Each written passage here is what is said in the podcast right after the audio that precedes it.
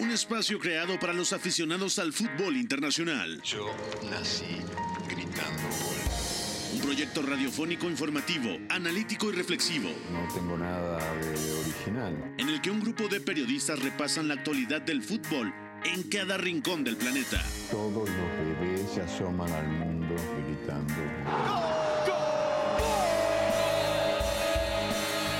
Y como todos, quise ser jugador de fútbol. He sido el peor pata de palo que se ha visto en los campitos de mi país. Arranca Catenacho W, la casa del fútbol internacional.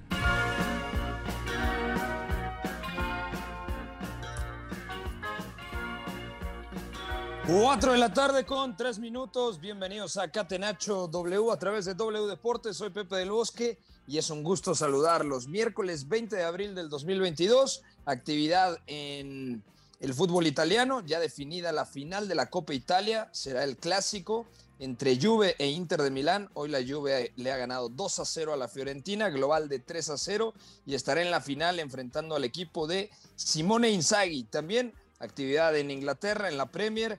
Ganó el Arsenal en Stamford Bridge. También hablaremos del 3 a 0 del Manchester City contra un Brighton bastante mermado por dos ausencias, sobre todo importantes. Minuto 76 de partido. El Real Madrid está ganando en Pamplona, en campo de los Asuna, en el Sadar 2 a 1. Y también más temprano el Atlético de Madrid en el Metropolitano no pasó del empate contra el Granada. Hablaremos de la situación del equipo de Diego Pablo Simeone. Y también ya está lista la final de la Copa de Alemania, la Pocal entre el Leipzig y el Freiburg. Hoy el Leipzig ha ganado con gol de último minuto del sueco Emil Forsberg a un Unión Berlín que compitió bastante bien. Gustavo Millares, ¿cómo le va? Gustavo Sangaré Millares, nuestro querido amigo burkinés. Bienvenido a Catenacho de miércoles. ¿Cómo te va? ¿Qué pasa, Pepe? Fuerte abrazo eh, para ti, para Beto Iñaki, para Guerrita, Fo, todos los que forman parte de este programa. Sí, eh, le estaban sacando un susto a Leipzig, ¿no? Unión Berlín. Sí. Todavía arrancaba el segundo tiempo y parecía que, que, no había cómo. O sea, no fue a lo mejor el Leipzig dominante de otros eh, cotejos, también porque enfrente se le plantó un equipo sólido que estuvo cerca de dar la hombrada, sufrió de más, pero sí, se confirma ya esa final esperada. Y lo de Inglaterra sí me, me sorprendió el Arsenal, ¿no? Y, y, la forma en la que se mete en la pelea, sabíamos que tenían partidos menos que los otros equipos que están peleando en la parte alta, pero ya también esa pelea por el tercer puesto se puede apretar más de lo que podíamos presagiar. De acuerdo. Beto González, ¿cómo estás, hermano? Fuerte abrazo, profe. Todo bien, mi querido Pepe. Abrazo para ti, para Gus, Iñaki, Fo, Guerrita, a toda la banda de Catenacho W. Qué tarde de Premier, ya lo vamos a platicar, pero el Chelsea, el día donde tenía que sacar una diferencia, ha defendido terriblemente mal. Y el Manchester City retoma la punta de la Premier con un 3-0 que es dominante, por donde se vea, ya lo analizaremos, pero le sale muy cara la, la victoria, porque pierde a Nathan Ake y a John Stones en espacio de 25 minutos y se encienden las alarmas. Totalmente. Eh, clave ese movimiento en la segunda parte, es cierto que salió a qué, pero cambia de costado a Joao Cancelo y me parece que el segundo tiempo del City es mucho mejor respecto a lo que vimos en los primeros 45 minu eh, minutos. Iñaki María, fuerte abrazo hasta Segovia, España. ¿Cómo le va, ingeniero? Muy buenas, señores. Hoy vengo estresado, ¿eh? Eh como, dice, como dice Gus, les gusta aglutinar partidos a la misma hora. Bueno, hoy ya solo ha faltado una carrera de galgos o caballos, algo similar, para tenernos ya con siete pantallas. Pero bueno, trataremos de esclarecer varios hechos y con, una, con un final un poquito cruel ¿eh? para el Union Berlin hoy. Pero bueno, el Leipzig que puede ganar su primer gran título metiéndose en la tercera final de, de FB Pokal. Sí, ha perdido las otras dos, si no mal recuerdo, contra el Bayern Sí. y la temporada pasada perdió contra el Dortmund, ¿no? Sí, las dos Y por las goleada. dos por goleada, eh, eh, justamente es lo que te iba a decir. Pasamos bueno, mucho tiempo juntos ya, ¿eh, Pepe? ya eh, eso me está espantando, Iñaki. Eh, saludo en los controles al suegro de todo México, al señor Jesús Guerra, también a, la, a Fo en la producción de este espacio. Mi querido Guerrita, mándanos por favor con la pregunta del día. La pregunta del día. Non poteva farlo venire dagli Stati Uniti senza farlo giocare. Catenacho W. Mira, esta pregunta me la voy a sacar de la manga, pero me parece que es una buena pregunta. ¿Cuál o qué final, mejor dicho, de Copa en el top 5 de ligas europeas es la que más les llama la atención? A ver, vamos a recapitular un poco. Final de Copa del Rey, Real Betis Balompié contra el Valencia, que se juega este sábado. Mm. Niza contra Nantes, que se juega el sábado 7 de mayo. Inter contra Juve, que se juega el miércoles 10 de mayo, es, dec- es decir, Copa de Francia y Copa de Italia. Final de FA Cup, Liverpool-Chelsea, sábado 13 de mayo. Y Leipzig contra eh, Freiburg, final de Pokal, Copa de Alemania, sábado 21 de mayo. Comienzo contigo, Gustavo Millares. ¿Con qué final te quedas? ¿España, Francia, Italia, Inglaterra o Alemania? No, me voy eh, con Inglaterra, digo, por gusto eh, personal eh, de la Premier League y también por lo que va a representar ese juego, tomando en cuenta que tal vez Liverpool esté en busca de ese triplete, ¿no? Sabemos que, no es sencillo, que para nada en la Premier League todavía es el favorito, el City está por ahí y también en la Champions tendrá grandes rivales, empezando por el incómodo Villarreal y después el que le tocara en esa hipotética final. Creo que ese partido ante Chelsea, donde también el equipo Blue buscará tener algo que rescatar eh, en este en esta temporada porque la Premier pues obviamente está ya totalmente fuera de posibilidades en la, en la Champions quedó fuera así que creo que ese juego eh, puede tornarse más parejo de lo que estamos pensando a lo mejor sí encerraditos un poquito eh, este equipo de Thomas Tuchel pero tratando de jugar al tú Y además, el Liverpool ya le ganó la Copa de la Liga precisamente al Chelsea en tanda de penaltis apenas semanas atrás. Bueno, Gustavo Millares se queda con la FA Cup. Iñaki, ¿con qué final te quedas? No sé si tengo que barrer para casa o no, pero a mí me gustan un poco las finales diferentes. Es cierto que seguramente el de gran cartel y mayor nivel futbolístico, técnico, táctico, lo vayamos a ver en Inglaterra, pero ya hemos visto esa misma final en Copa de la Liga, así que yo quiero ver ese Betis-Valencia mm, este fin de semana, sin ir más lejos, ya lo decías tú. Cierto que los equipos de Bordalás en este tipo de, eliminatorias a partido único, torneos cortos, suelen ser de, ensuciar bastante los partidos, muchos parones. No creo que se vaya a ver gran espectáculo, pero bueno, yo me apetece ver una final distinta. Incluso no le hago ascos, como decimos por aquí, a la de Francia tampoco, ¿eh? ese Niza de Galtier contra el Nantes.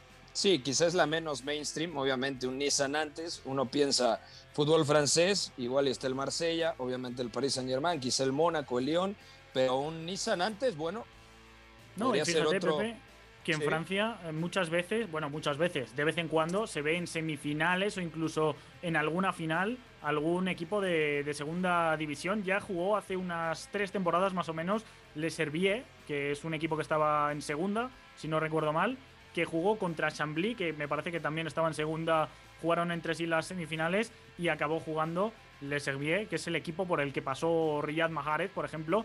No sé si incluso en Golo Kanté también y acabó jugando la final contra el Paris Saint-Germain.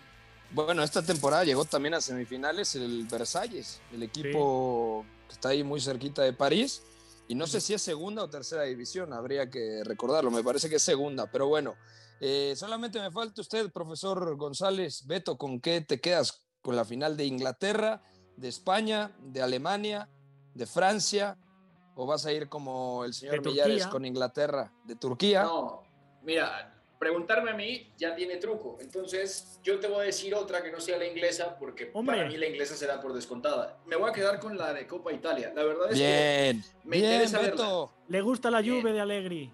No, tu tío Allegri no me tiene contento, ingeniero. Estoy feliz con el Inter de Simone Inzaghi y la verdad es que es un buen cartel, ¿eh? Porque más allá de que la Juventus es un equipo que no da consistencia y que además también perdió futbolistas claves en un momento importante de la temporada, el Inter tiene la posibilidad, si es que todo sale como parece que va a salir en liga, de ganar un doblete en la primera temporada de Simone Inzaghi y me parece que lo estamos comentando poco. La verdad es que después de siempre inconsistencia del Inter, está regresando a una buena forma, va a cerrar fuerte la temporada en liga y además ha jugado una copa buenísima, ganándole a la Roma en cuartos de final y además en el derby de Italia, en el derby de Italia, eh, que es el- la final, en el derby de, de- de Milán le ha pegado 3-0 al, al Milan y además la vuelta la ha jugado bastante bien. Entonces me parece que el Inter está a las puertas de conseguir algo importante y sobre todo va a hablar de que el proyecto sigue creciendo y que Simone Inzaghi no solo fue un acierto por sensaciones, sino porque puede competir por títulos. Y eso me parece que es lo más importante del asunto. La mejor plantilla de Italia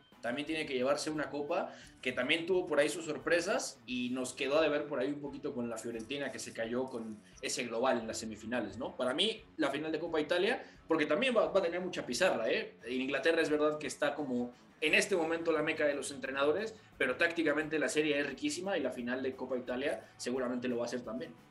Miren, yo me voy a quedar con Alemania porque en tres o cuatro años, si este programa se mantiene, vamos a recordar este momento en caso de que gane Leipzig, porque representaría el primer título en la historia de este conjunto. Entonces me parece que con el proyecto, con la llegada de Domenico Tedesco, cómo ha potenciado a distintos futbolistas, la gran temporada de Christopher Nkunku que ya abordaremos, eh, hoy produjo el gol número 50 en la temporada. Es una absoluta locura entre anotaciones, asistencias y penaltis provocados. Hoy genera el penalti del 1 a 1, algo polémico, es cierto, y convierte a Andrés Silva el, el gol. Entonces, Millares se queda con final de FA Cup, Liverpool-Chelsea, Beto se queda con final de Copa Italia, Inter contra Juve, Iñaki barre para casa y se queda con la final de la Copa del Rey de este sábado. Por cierto, Solamente hay Copa del Rey este fin de semana, no hay Liga Española.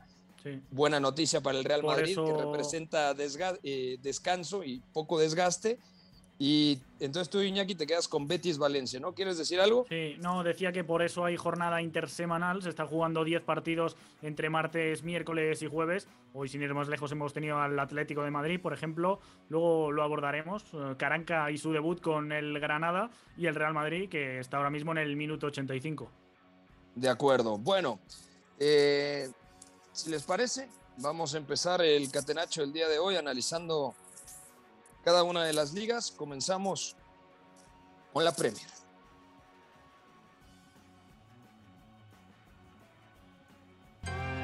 Premier League. Young for United. To over the line. And Manchester United have the lead at Vicarage Road. Catenacho W. في الكرة وانطلق تافاريس ما زال تافاريس كرة ممتازة لنكيتيا نكيتيا ونكيتيا نكيتيا نكيتيا جول لعبة بيار رجعت لنكيتيا وجول ينتفض الصغير ادي نكيتيا تابع ادي نكيتيا Bueno, Enketia ha sorprendido a todo Stanford Bridge, doblete de Enketia, me parece que es el primer doblete en el máximo circuito para Enquetia. Me sorprendió mucho el 11 que puso, más que el de Tuchel, eh, Mikel Arteta salió con Smith Rowe, Odegaard y Bukayo Saka en la media punta. Enquetia como delantero dejó en el banquillo a la cassette. Ya sabemos que Thomas Party no está disponible, por lo tanto jugó en doble pivote Saka al lado de Mohamed Del Neni.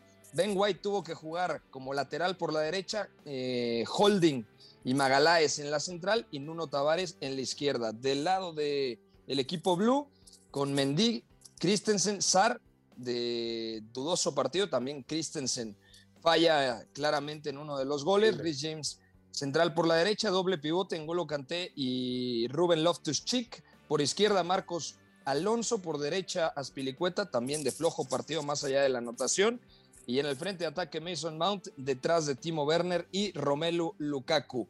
Beto, la pregunta central es, ¿qué pasa con el Arsenal que viene de caer contra Southampton, contra Crystal Palace, contra Brighton, y de repente pensábamos que iba a ser la víctima el día de hoy en Stamford Bridge y termina ganando, y no solamente ganando, sino marcándole cuatro goles al equipo de Thomas Tuchel.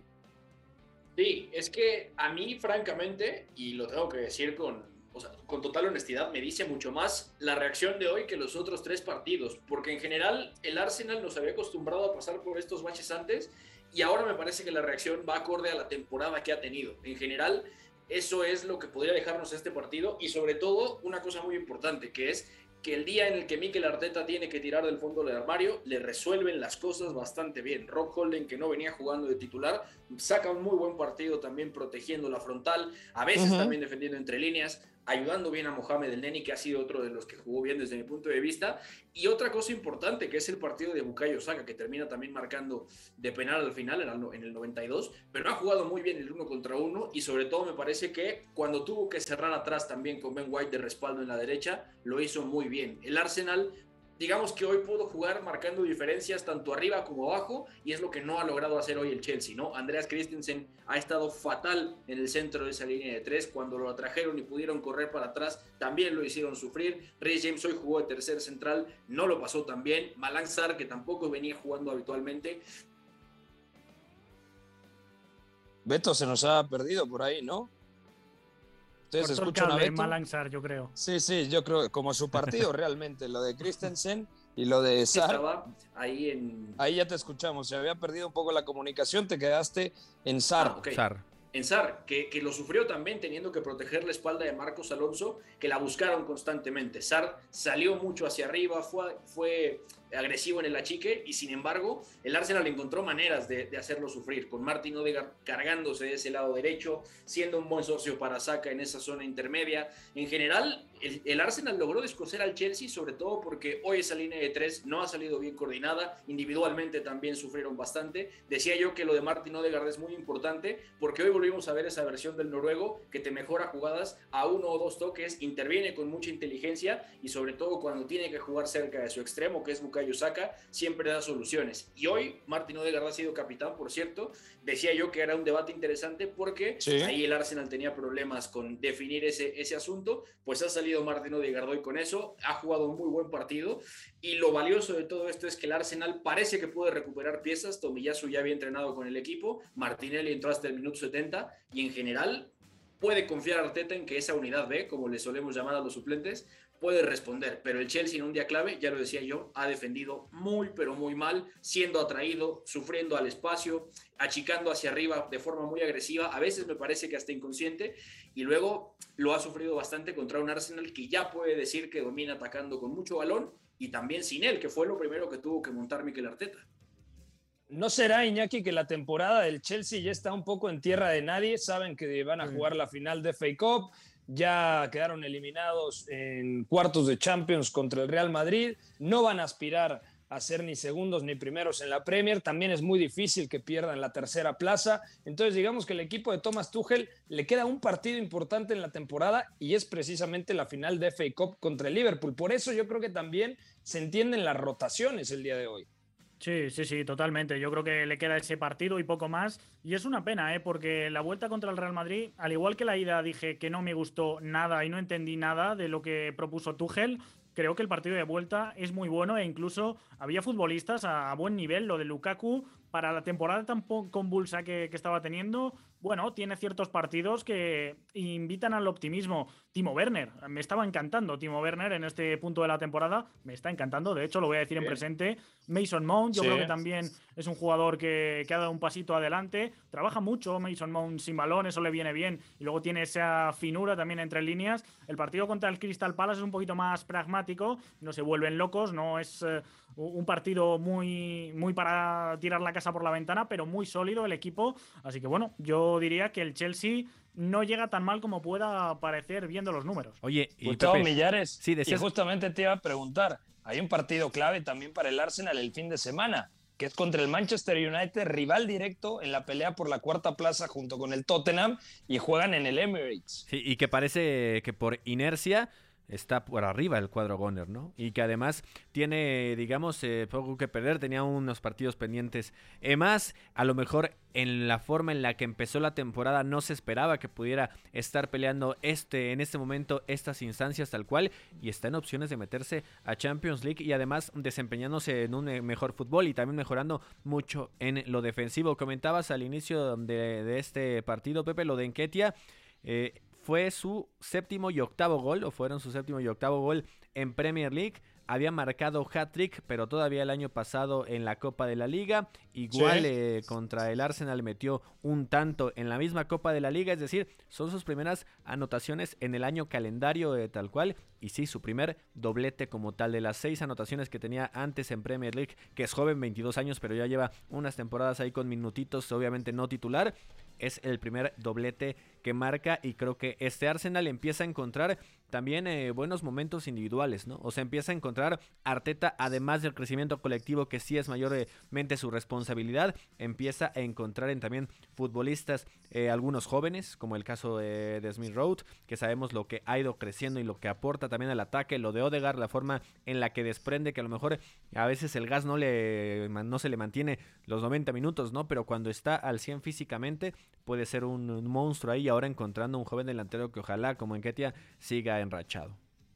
Otros resultados destacados del día de hoy en la Premier League, ahora los recupero.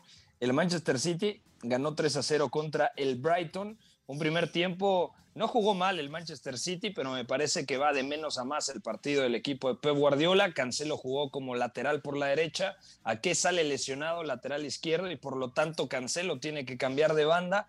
El centro del campo, Gundogan Rodri, muy buen partido tanto de Bernardo Silva, falso 9, como Kevin De Bruyne, media punta. Hoy yo vi un 4-2-4 muy marcado, con Phil Foden en la izquierda, Riyad Mahrez en la derecha y Bernardo Silva y De Bruyne por dentro, ¿no? Gundogan, obviamente, eh, mezclando alturas, pero jugando al lado de Rodri. El segundo tiempo me parece un golpe de autoridad, Beto, después de lo visto el día de ayer con el Liverpool que vapuleó y que le metió un meneo tremendo al Manchester United. Entonces, el Liverpool era líder antes de este partido, el Manchester City 0-0 después de los primeros 45 minutos, pero rápidamente respondió el equipo de Guardiola y, se termina llevando un 3-0 contra el Brighton, muy mermado porque no estaba ni Leandro Trossard, pieza clave, y tampoco Ibs Bisuma, por lo tanto tiene que jugar hoy McAllister como medio centro. Sí, de hecho Pascal Gross, que suele ser volante con el, con el Brighton de Graham Potter, juega hoy de segunda punta en ese 5-3-2 que sacó. Cosas poco habituales y ya también venía probando a Marco Curella como central exterior izquierdo, que tiene cosas muy buenas para jugar ahí, sobre todo porque es muy agresivo, pero contra el Manchester City necesitas otra cosa y justamente ahí es donde extrañan a alguien como Dan Bird, por ejemplo, en su día, o que haya también salido antes al campo Adam Webster, que era otro defensivo que era importante para, para Graham Potter. El primer tiempo es complicado para el City, sobre todo porque le cuesta trabajo en algún momento encontrar ese último toque y esa manera de romper la última línea, ya que llegaba arriba, porque realmente todo lo anterior lo hicieron bien. Sacan limpia la pelota, progresan fácil. Incluso si el rival no pone resistencia y va a un bloque medio directamente y es más pasivo, es que puede llegar a tres cuartos sin ningún problema realmente ahí no, no hay tema. El punto es que arriba le ha costado trabajo y hoy Guardiola ha decidido justamente tirar ese 4-2-4 con mucha rotación como es habitual, pero sobre todo hoy más que de costumbre me parece han caído mucho a banda los que mejor saben lanzar. Kevin De Bruyne también amenazó mucho desde afuera, desde la banda con su golpeo. También hay resultados en, ese sentido por ahí. Y luego lo que decíamos, ¿no? Las dos lesiones salen caras porque evidentemente Guardiola estaba pensando como titulares a Nathan aquella John Stones porque Rubén Díaz acaba de regresar, tuvo que jugar todo el segundo tiempo y también me da la sensación que más allá de que viene regresando, que estuvo cerca de un mes fuera, la verdad es que la saga del City sí sube de nivel con Rubén Díaz. Aquí te das cuenta de cómo lo han extrañado, sobre todo porque tiene la capacidad de organizar bien esa línea y controlar mejor la altura, dónde están jugando. Ahí es donde mejora el Manchester City. Y luego es un partido que te confirma por qué Cancelo venía jugando como lateral izquierdo, ¿no? Tener un lateral diestro de perfil diestro que juega en la izquierda, te abre muchas posibilidades. Regate por dentro, centro diagonal, eh, puede desbordar con la pierna izquierda sin ningún problema, puede pasar en corto, se puede meter y disparar. Tiene todo y ahí me parece que el Manchester City destrabó por completo el partido, haciendo sufrir a Muepu que jugó de interior derecho, nada que ver con lo que le vimos el día del Arsenal, y también a un Joel Beltman que lo pasó bastante mal. Entonces el City el segundo tiempo sí deja un golpe de autoridad, pero estas lesiones pueden condicionar parte de lo que queda de temporada. De acuerdo. Que a mí Cancelo me gusta más en izquierda que en derecha, de hecho. ¿eh? Le, compro la argumentación a Beto y decir que hay final ya en el Sadar, el Real Madrid que se lo lleva finalmente 1-3. No ha puesto nuestro productor Fo los pitiditos porque es antimadridista, lo sabemos, pero, pero bueno, jugada de delicia técnica de Karim Benzema que pone a correr a Vinicius, había fallado una clara Vinicius y en este caso pues acaba desbordando a Nacho Vidal Nacho Vidal lo sonará de otra cosa, pero también es un lateral derecho de Osasuna y finalmente le regala el gol a Lucas Vázquez. Pues ahí está, lo ha ganado entonces el Real Madrid en el Oye, Pepe, Sadar contra Osasuna. Y, comentar que aquí en eh, la cabina cayó el, el golazo y tanto Guerra como Fose salieron, ¿eh? O sea, ya no tenemos ni operador ni productor en cuanto cayó Se el segundo cayeron. del Madrid. No hay Sí. pausa hoy. No, hay- no hay pausa, entonces nos podemos ir derecho, Gustavo. Sí, ¿O no? O, o ya, bueno, entonces, un fuerte abrazo también al cangrejo que nos está escuchando. Me da un dato, sí, corrijo. El domingo sí hay un partido de Liga Española, que es Barcelona-Rayo. El sábado no hay, pero el domingo sí, es el único partido. Un fuerte abrazo al señor Don Cangrejo. Bueno, cierto, vamos a un aplazado. corte. El aplazado, de acuerdo. Un fuerte abrazo eh, al cangrejo. Vamos a una pausa, seguimos repasando lo mejor del fútbol internacional aquí en Catenacho W. Volvemos. Lo que para mí es el fútbol. Éramos todos muy amigos, nos gustaba jugar juntos, la pasábamos bien reunidos, intentábamos hacerlo lo mejor posible, atacar mucho y luego recuperarla con la ilusión de volver a atacar. Hasta el Choco Bonito supo rendirse ante una estrategia invencible. Catenacho W, la casa del fútbol internacional.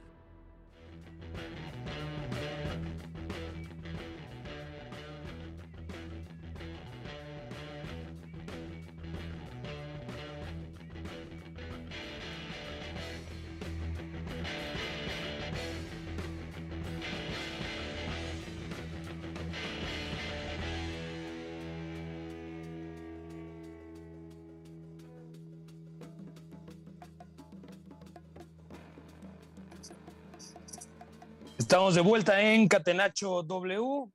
Ya había dado toda una introducción de vuelta, pero estaba en mute. Gracias, señor productor, que me avisa.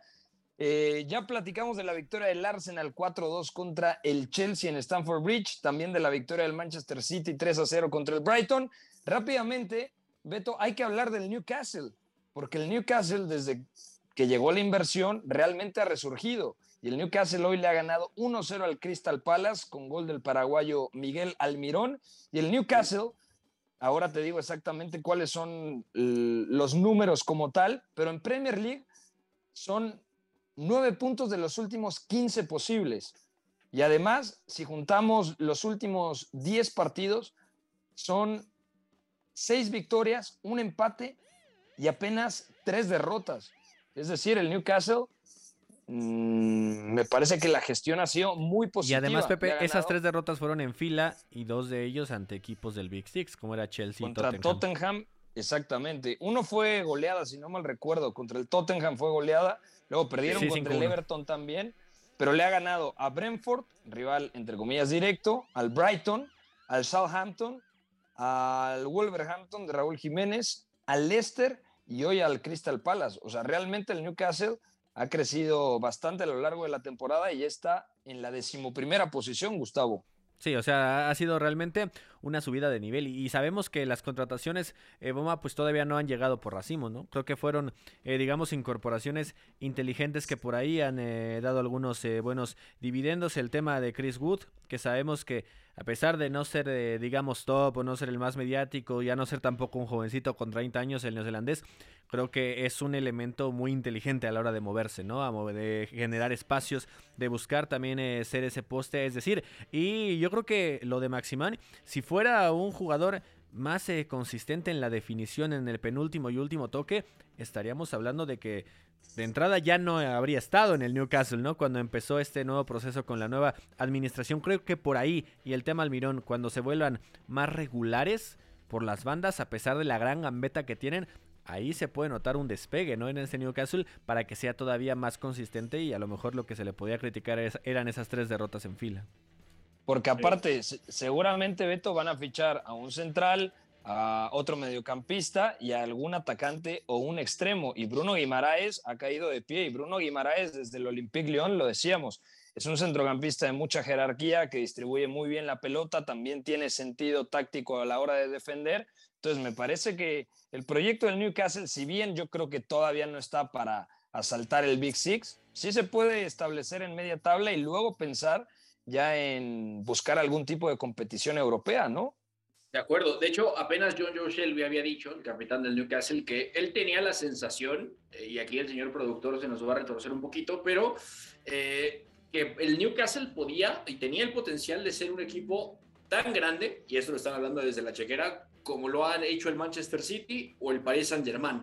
En esencia, tiene razón, y sobre todo me parece que hay un dato que nos va a dar bastante, bastante claridad respecto a lo que está haciendo Newcastle y sobre todo al trabajo que está haciendo Eddie Howe. Yo tenía en particular mis dudas, sobre todo porque el final de su etapa en Bournemouth fue bastante triste, pero mostró cosas interesantes en su día. Yo no creí que fuera a dar el ancho en un proyecto multimillonario, que es la primera apuesta de los árabes en el banquillo y está saliendo muy bien. ¿Saben cuántos partidos ha perdido el Newcastle desde el 15 de enero de este año, cuando regresaron a la actividad de la Premier?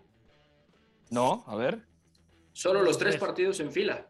Directamente, el Newcastle desde el 22 de enero, que ese es un dato que me parece espectacular, es el segundo equipo de la Premier con más puntos cosechados solamente atrás del Liverpool. Es decir, tiene 25 puntos. El Liverpool tiene 33, eh, 30 perdón, tiene 31 puntos. Entonces, ¿El City no está ahí también? El City no está en ese top de 5 conseguidos desde el 22 de enero. Para que nos demos una idea, Liverpool arriba, ah, Newcastle segundo, Tottenham tercero y Manchester United cuarto, por más difícil que parezca creerlo. Pero al final el Newcastle está haciendo un segundo semestre impecable y Eddie Howe, al menos para levantar esa primera parte del trabajo con los árabes y sobre todo para hacer encajar tanto a Chris Wood como a Bruno Guimaraes, que fueron los grandes fichajes para abrir esa chequera árabe, ha caído bastante bien. Entonces puede terminar bien a priori para un primer semestre y después vamos a ver si le alcanza Eddie Howe y sobre todo qué fichajes hacen. De acuerdo. Iñaki María, ya estás acá otra vez con nosotros, ¿no? Diga presente. Perfecto. Bueno, ya para cerrar el tema de la Premier, eh, también ha ganado el Leicester. El Leicester. Ah, no, empató de último minuto el Everton, ¿eh? Ojo con eso. Gol de Richarlison al minuto 90. Lo del Everton es dramático. El, quizá la mayor decepción esta temporada en la Premier League. Está decimoséptimo. Y cuidado, ¿eh? porque el Burnley está ahí a cuatro puntos. Pero bueno, eh, dejamos aquí el tema del fútbol inglés y vamos a hablar del fútbol alemán para platicar de Leipzig y cómo le ha ganado al Unión Berlín para estar en su tercera final de Copa Alemana. Thomas Müller, check которого сегодня началась победа. Bundesliga. Catenacho W. И Бундеслиги я не исключаю, что и мира вообще. Pokal. Existe Leipzig con Leimer. Sí, Macán, el centro de Henry, cabezazo gol. ¡Gol! Qué centro de Henrix, la verdad, y qué buen remate por parte de Emil Forsberg. Tú decías al arrancar el catenacho del día de hoy, eh, Iñaki, que mereció más el Unión Berlín. ¿Por qué mereció más el Unión Berlín que se fue al frente en el marcador, pero al final un penalti un tanto dudoso, pero al final a mí sí me parece que hay penalti sobre Christopher Nkunku y un remate de Emil Forsberg terminan dándole la victoria al equipo de Domenico Tedesco. Tercera final de Pokal para el Leipzig. Sí, en, la intro había dicho que me parecía cruel por la forma en que termina cayendo en el descuento en el último minuto, pero bueno, me parece que incluso eh, te compro que puede haber merecido más, incluso, ¿eh, Pepe? Porque hemos visto que a campo abierto estaba haciendo bastante daño el Union Berlin en esa segunda mitad. Ha tenido que ir a por el partido el Leipzig, se ha empezado a exponer un poquito más y ahí primero con Taiwo Bonigi y con eh, Seraldo Becker, la doble punta muy complementaria, han hecho, han hecho daño. De hecho, el gol lo marca Becker y ha tenido a Bonigi una muy buena eh, que era asistida también por el otro atacante.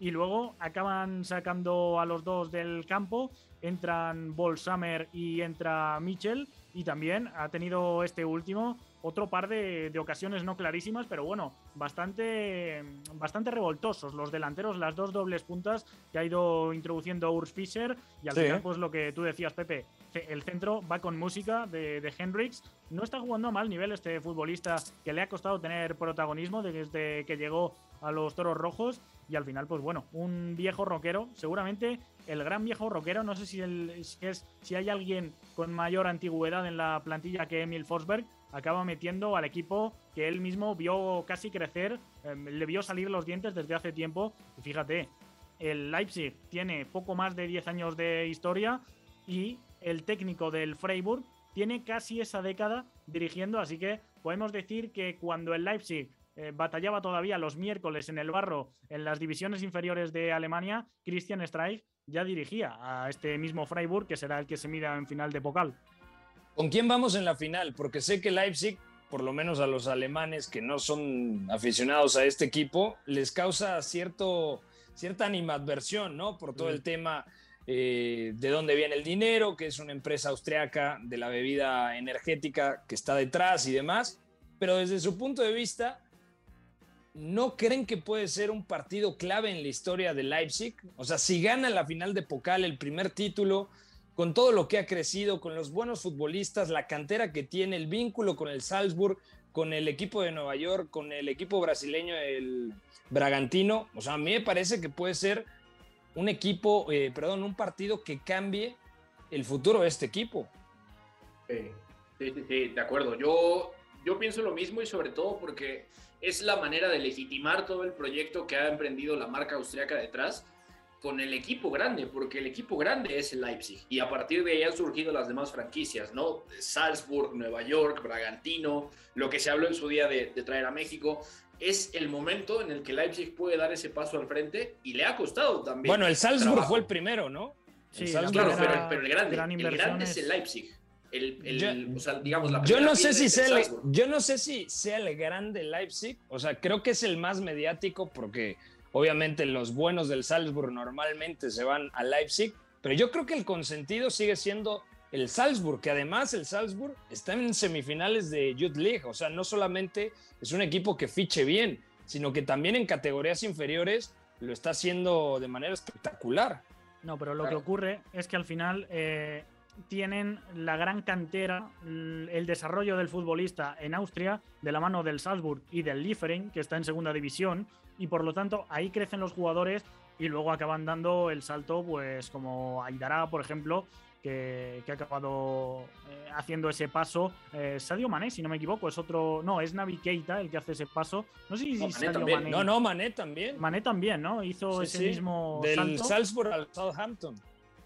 Exacto, bueno, pues eh, eh, a lo que voy. Eh, creo que el primer equipo por el que apostó la entidad Red Bull fue el Salzburg, pero ahora mismo el Salzburg es casi un satélite y el Leipzig es el gran equipo, aunque la última vez que coincidieron en Europa League le ganó los dos partidos en fase de grupos el equipo austriaco al alemán. Y además, Pepe, sería un golpe de credibilidad no solamente en la Pocal, también puede pasar en la Europa League. Y seguramente vamos a estar haciendo esta misma pregunta o muy similar en torno a quién enfrentaría. Y viéndolo como favorito sobre Rangers, ¿a quién enfrentaría si generando en esa final de Europa League una eh, final totalmente alemana o contra Premier League en el caso del West Ham? Pero creo que sí es el inicio de algo que puede ser muy grande para el Leipzig y de coronarse en al menos en uno de esos dos títulos o los dos si puede, digamos, no retrasar un año más el hecho de ya notar si puede consumarse. En el año calendario ha perdido un solo juego y fue precisamente contra el Bayern Múnich y con un autogol por ahí incluido, ¿no? Fuera de eso ha estado de forma espectacular. Si no hubiera tenido un arranque mm, de temporada futbolística tan inestable, podría estar peleando más arriba con el Borussia Dortmund al menos. A ver, les tiro una pregunta patrocinada por el señor Cangrejo y dice, si el Leipzig llega a la final de la Europa League, no será el primer equipo de la bebida energética que juega una final continental. ¿Quién fue el primero? Está muy fácil. El Salzburg, me imagino, pero no recuerdo. no, recientemente, la final de la Sudamericana. El Bragantino con Mauricio ah, Barbieri y la ganó. El, Bragantino de Mauricio Barbieri. Tiene toda la razón. No, la acabó perdiendo contra Atlético Paranaense. Exactamente. La, pierde. Sí, sí, sí. Pero, pero juega bien, ¿eh? Buen equipo. Bueno, de, ahí salió Claudinho, el chico de. Sí. ¿No? Sí, sí. Y bueno, del Zenit, muy bueno, claro, de acuerdo. Y en general, la estructura de, esta, de la marca detrás de los equipos sabe montar redes de reclutamiento. Por eso es que es un proyecto tan interesante que podrían legitimar con la Copa de una de las cinco grandes ligas importantes y con un título continental en el que se han quedado siendo los favoritos. Y nada más para complementar todo esto del otro lado, el Freiburg tampoco ha sido campeón de Copa. O sea, también puede ser un partido importante para la historia de este club, porque Christian Streich, después de 10 años e incluso ganando eh, un título de dos Bundesliga, de la segunda división en 2016, puede ganar una primera copa para el club. Y sería también Claro. una vitrina tremenda para un proyecto que se ha quedado cerquita, siempre cerquita de estar dentro de Europa. O sea, para los dos es un momento histórico y es un tiempo de definición en el fútbol alemán. De, De hecho, acuerdo. a- hablando muy de memoria, que nos diga Pepe, que es el, experto en dinosaurios, eh, yo diría que el Hamburgo es el único que de los semifinalistas mm, ya tenía algún título de Pokal, mientras el resto era su no su primera final, pero la primera opción para ganar el título. El, es que el Unión Berlín ya había jugado una final en la década de los 80. No, sí, sí, finales habían jugado, por eso digo que, que el Union Títulos, Berlin ya había ¿no? jugado esa, el Leipzig juega las dos que mencionamos contra eh, Bayern y Borussia Dortmund en el último Ajá. lustro, las dos. Y Pero Hamburgo el también. único campeón, yo no sé si el Hamburgo eh, llega a tener alguna Pokal, me imagino que sí, ¿no? Sí, sí, el, el Hamburgo, o sea, cuando se restauró el, el torneo, eh, lo ganó. ¿Qué año gana la Champions el Porto? 1987 con Pablo Futre. Bueno, esa, esa temporada gana el Hamburgo la Pokal Ojo que y ha Pepe ahí, ganado un estaba- par más. Pepe ahí estaban haciendo y lo dice como si lo hubiera visto, ¿eh? Tremenda memoria. No, sí, Bueno, lo, sí lo vio es- seguramente, ¿no? Desde la cuna. Es que lo vi en la panza de mi madre. Lo vio Millares, que es muy mayor. Lo- lo- no, mi- mi- Millares presenció ese partido con Jesús Guerra. Lo analicé, bueno, ¿no? están diciendo? Guerra estaba dando biberones ahí ya. Sí, de acuerdo. Eh, mira, lo estoy revisando. Y sí, tiene tres el Hamburgo, 63, 76 y la única que recordaba, la de 87, porque después de que gana esa Pocal, decían que Paulo Futre, campeón de Champions, podía ir al, al Hamburgo, pero al final termina fichando por el Atlético de Madrid. Pero bueno, eh, acá dejamos el tema de la Copa de Alemania, vamos a ir a Italia para platicar de la victoria de la Juventus 2 a 1 ante la Fiorentina.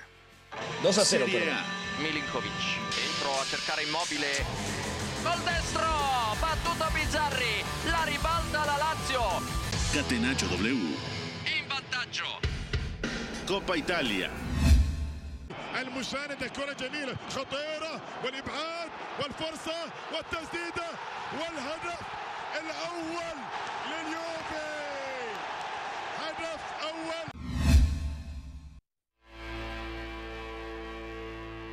Terminó siendo 2 a 0. Ese audio del gol pudo haber sido cualquier cosa, pudo haber sido el productor gritando mientras se baña. La verdad no alcancé a distinguir. Anotaciones de Federico Bernardeschi y de Danilo 2 a 0. El partido de la vuelta en Turín. En Florencia había ganado 1 0 la Juve y la Juve enfrentará en la final al Inter. También hay que eh, recordar que la Fiorentina en el partido de la ida mereció mucho más y hoy en el partido de la vuelta tiene que hacer algunas modificaciones Massimiliano Allegri. De hecho, me extrañó bastante el 11 porque deja tanto a Cuadrado como a Dybala en el banquillo. Muy defensivo. También muy defensivo, doble pivote, Danilo y Zacaria, Bernardeschi en un costado, Rabiot como ese interior en la banda izquierda, Álvaro Morata y Dusan Blaovic, una Juve que le dio la iniciativa. Vi los primeros 45 minutos, luego en cuanto marcó Bernardeschi dije, dije esto ya está sentenciado, habrá que ver la Pocal. El primer tiempo la Juve completamente reactiva, una Juve muy pragmática que le dio la iniciativa a la Fiorentina con Iconé, Torreira, Duncan, eh, Nico González, Artur Cabral y Zaponara, Iconé prácticamente como media punta, jugando un escalón por delante de Torreira y de Duncan. Se pierde por ahí una ocasión el equipo de la Viola y luego ya una vez que marcó la Juve eh, al contragolpe, se acabó y se sentenció la serie. 3 a 0 y me parece que será una muy linda final porque además tiene el aliciente de que es el derby de Italia, Inter contra Juve, la Juve alejada todavía de la pelea por el Scudetto, pese a que cada vez que puede el ingeniero Iñaki María impulsa a favor de la Juventus, pero la realidad es que parece, parece de momento que el Inter, si gana ese partido pendiente que tiene contra Boloña, será el principal candidato a llevarse el Scudetto, ¿no? Me juego con ustedes un taco a que la Juventus gana la Copa Italia. ¿De los Un taco, baratos? ¿eh? Uno solo. De canasta. De canasta, No, de los que le gustan a Gus. Sigo vivo. Es que, es que ese- esa te la puedo dar. Que gane la Serie A, definitivamente ahí ya perdiste. Ahora, yo creo que en una final es muy parejo. O sea, yo creo que es la final quizá más pareja. Es que no sé, no sé si Le lo estoy diciendo a conciencia. la Supercopa le ganó el Inter en la prórroga, lo recordaréis, con mi primo, este sí que es primo mío, Alexis Sánchez, que parezco yo su representante reivindicándolo a diestro y siniestro. Y desde entonces, pues el Inter incluso ganó el partido de, de, Serie A contra la Juventus recientemente.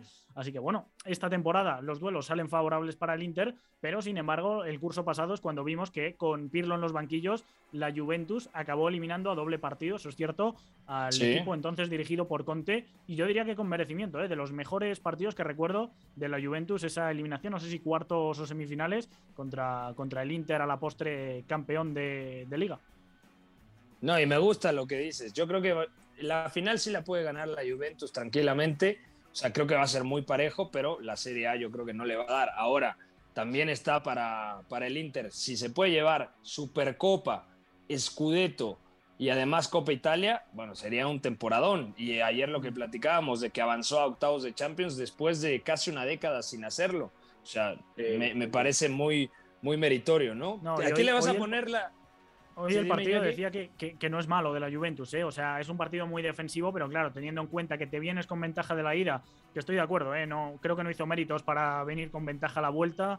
eh, fue un partido muy cerrado la ida y hoy hemos visto incluso a Bernardeschi cerrar como lateral derecho en línea de 5, era el que tenía toda la banda derecha y la Juventus lo que ha hecho ha sido dedicarse a contragolpear con muy poca posesión pero claro, entre que la Fiorentina ya de por sí tenía un once más ofensivo, no terminaba demasiadas jugadas y que luego su forma de defender es siempre hacia adelante, pues ha acabado teniendo Morata Vlaovic ocasiones para hacer incluso más de los dos goles que hemos visto y a Rabiot le anulan otros sin ir más lejos. y complementar esa dupla. A mí me parece que lo de Morata está siendo muy positivo porque obviamente se habla de Dybala y Blajovic, ¿no? Que se entienden perfectamente, pero Morata con mucho sacrificio, muchos partidos partiendo desde la banda izquierda y creo que se ha adaptado bien al rol de, del atacante serbio. ¿A quién le pones la fichita rápidamente, Gustavo Millares? ¿Inter o Juve?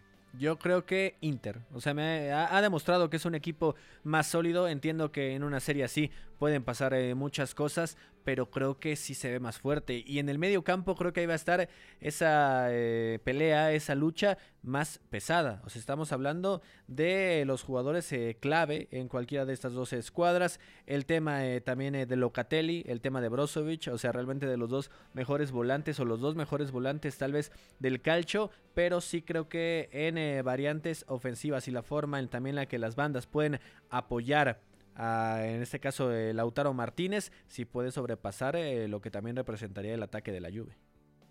¿Con quién te quedas tú, Beto? Yo lo dije al inicio del programa, lo reivindico ahora y me mantendré con esa. El Inter saca doblete y se lleva ese triplete local, ¿no? Supercopa, Serie A y Copa Italia. Y además, ojo, porque Simone Inzaghi ya también ganó una Copa Italia. Si se acuerdan, en 2019 la final es Lazio-Atalanta y la gana Sí. con la Lazio 2 a 0. Si hablamos de, de finales parejas, también podríamos ir a ese Juve-Atalanta del, del 2021, ¿no? Y la Juve, para que no, no lo perdamos de vista, o sea, tiene su quinta final en los últimos seis años, pero me parece que este es el año, junto con esa que termina perdiendo contra el Napoli, que tiene menos papeletas para hacerlo. Entonces, me De parece acuerdo. que el Inter va a ser campeón de Copa. Y bueno, a, campeón la a- Juve, a- por a cierto. Iñaki, a Iñaki, ¿qué le vamos a preguntar? ¿no? Porque Iñaki, sabemos, ya No, está ¿de qué quiero los tacos? ¿De qué quiero los tacos? Porque aquí Beto y, y Gus los han jugado y son los que les va a tocar pagar. Mira, rápidamente, te voy a hacer una pregunta, Los Iñaki. mando en barco. ¿Cuántos euros crees que te cueste comprar tres tacos de canasta? De los que come Gus, mm, 30 céntimos. Con eso te compras aquí tres chicles. Bueno, yo creo que con un euro, ¿no? Compras tres tacos de canasta, millares. Es que de los tacos ya normales de canasta, ¿qué te gusta que esté me pega? ¿Siete pesos? Ponle promedio. Sí, entonces ocho. implicaría que con eh, un euro pues eh, se compre como tres, cuatro, ¿no? Depende del precio. Tres taquitos. Ahí está. Bueno, ya nos vamos. Ganó el Real Madrid. Empató el Atlético de Madrid. Flojo partido el Atlético de Madrid, aunque en la segunda parte de nueva cuenta tiró del carro Yannick Ferreira Yannick. Carrasco. Terminó 3-4-2-1 jugando. Mateus Cuña ingresó por Antoine Grisman. Otra vez no estuvo con Dogbia, que me parece a mi pieza indispensable en este equipo. Pero bueno, el Atlético de Madrid Jugó de titular Serrano. De hecho, un canterano. medio centro. Sí, sí. Y buen, buen jugador, pero creo que no era el día. Honestamente, creo Ah, es que más no era el día. Más como con más recorrido, ¿no? Sí, Pero jugó exacto. con Coque y Rodrigo de Paul. Sí, sí, sí. De acuerdo. Bueno, ya nos vamos. Beto, fuerte abrazo. Fuerte abrazo, chicos. Nos escuchamos mañana. Cuídense mucho. Iñaki, ve preparando ese euro para comprar los taquitos de canasta. Ahí está, ingeniero, un abrazo. Un abrazo. El Paris Saint Germain hoy también ha jugado, ha ganado y probablemente pueda ser campeón ya este mismo fin de semana. Al igual que el Real Madrid, me parece que Sí. Este fin de semana podría ser campeón. Gustavo Sangaré Millares, un abrazo, hermano. Abrazote, nos escuchamos mañana para hablar eh, de la liga, principalmente con actividad del Barça y de los tacos. Si son de los baratos con un euro, podría comprar por ahí uno de unos 16, eh, imagínate. No, tremendo. Bueno, a nombre de todo el equipo de Cateracho W, soy Pepe del Bosque. Gracias por escucharnos un día más. Que tengan un buen miércoles. Bye bye. Hay una relación entre la práctica del cuerpo que se expresa en las manos el cerebro, pero el fútbol ha suprimido esto. De modo que se trata fascinantemente de un ejercicio que nos devuelve en el tiempo a lo que fuimos en el origen, pero también una vez que nos aficionamos a este juego, nos regresa a la infancia, al niño que fuimos. Gracias por sintonizar Catenacho. Entonces el fútbol es en ese sentido una maquinaria para regresar en el tiempo en un doble sentido. Por W Deportes, la frecuencia del fútbol internacional.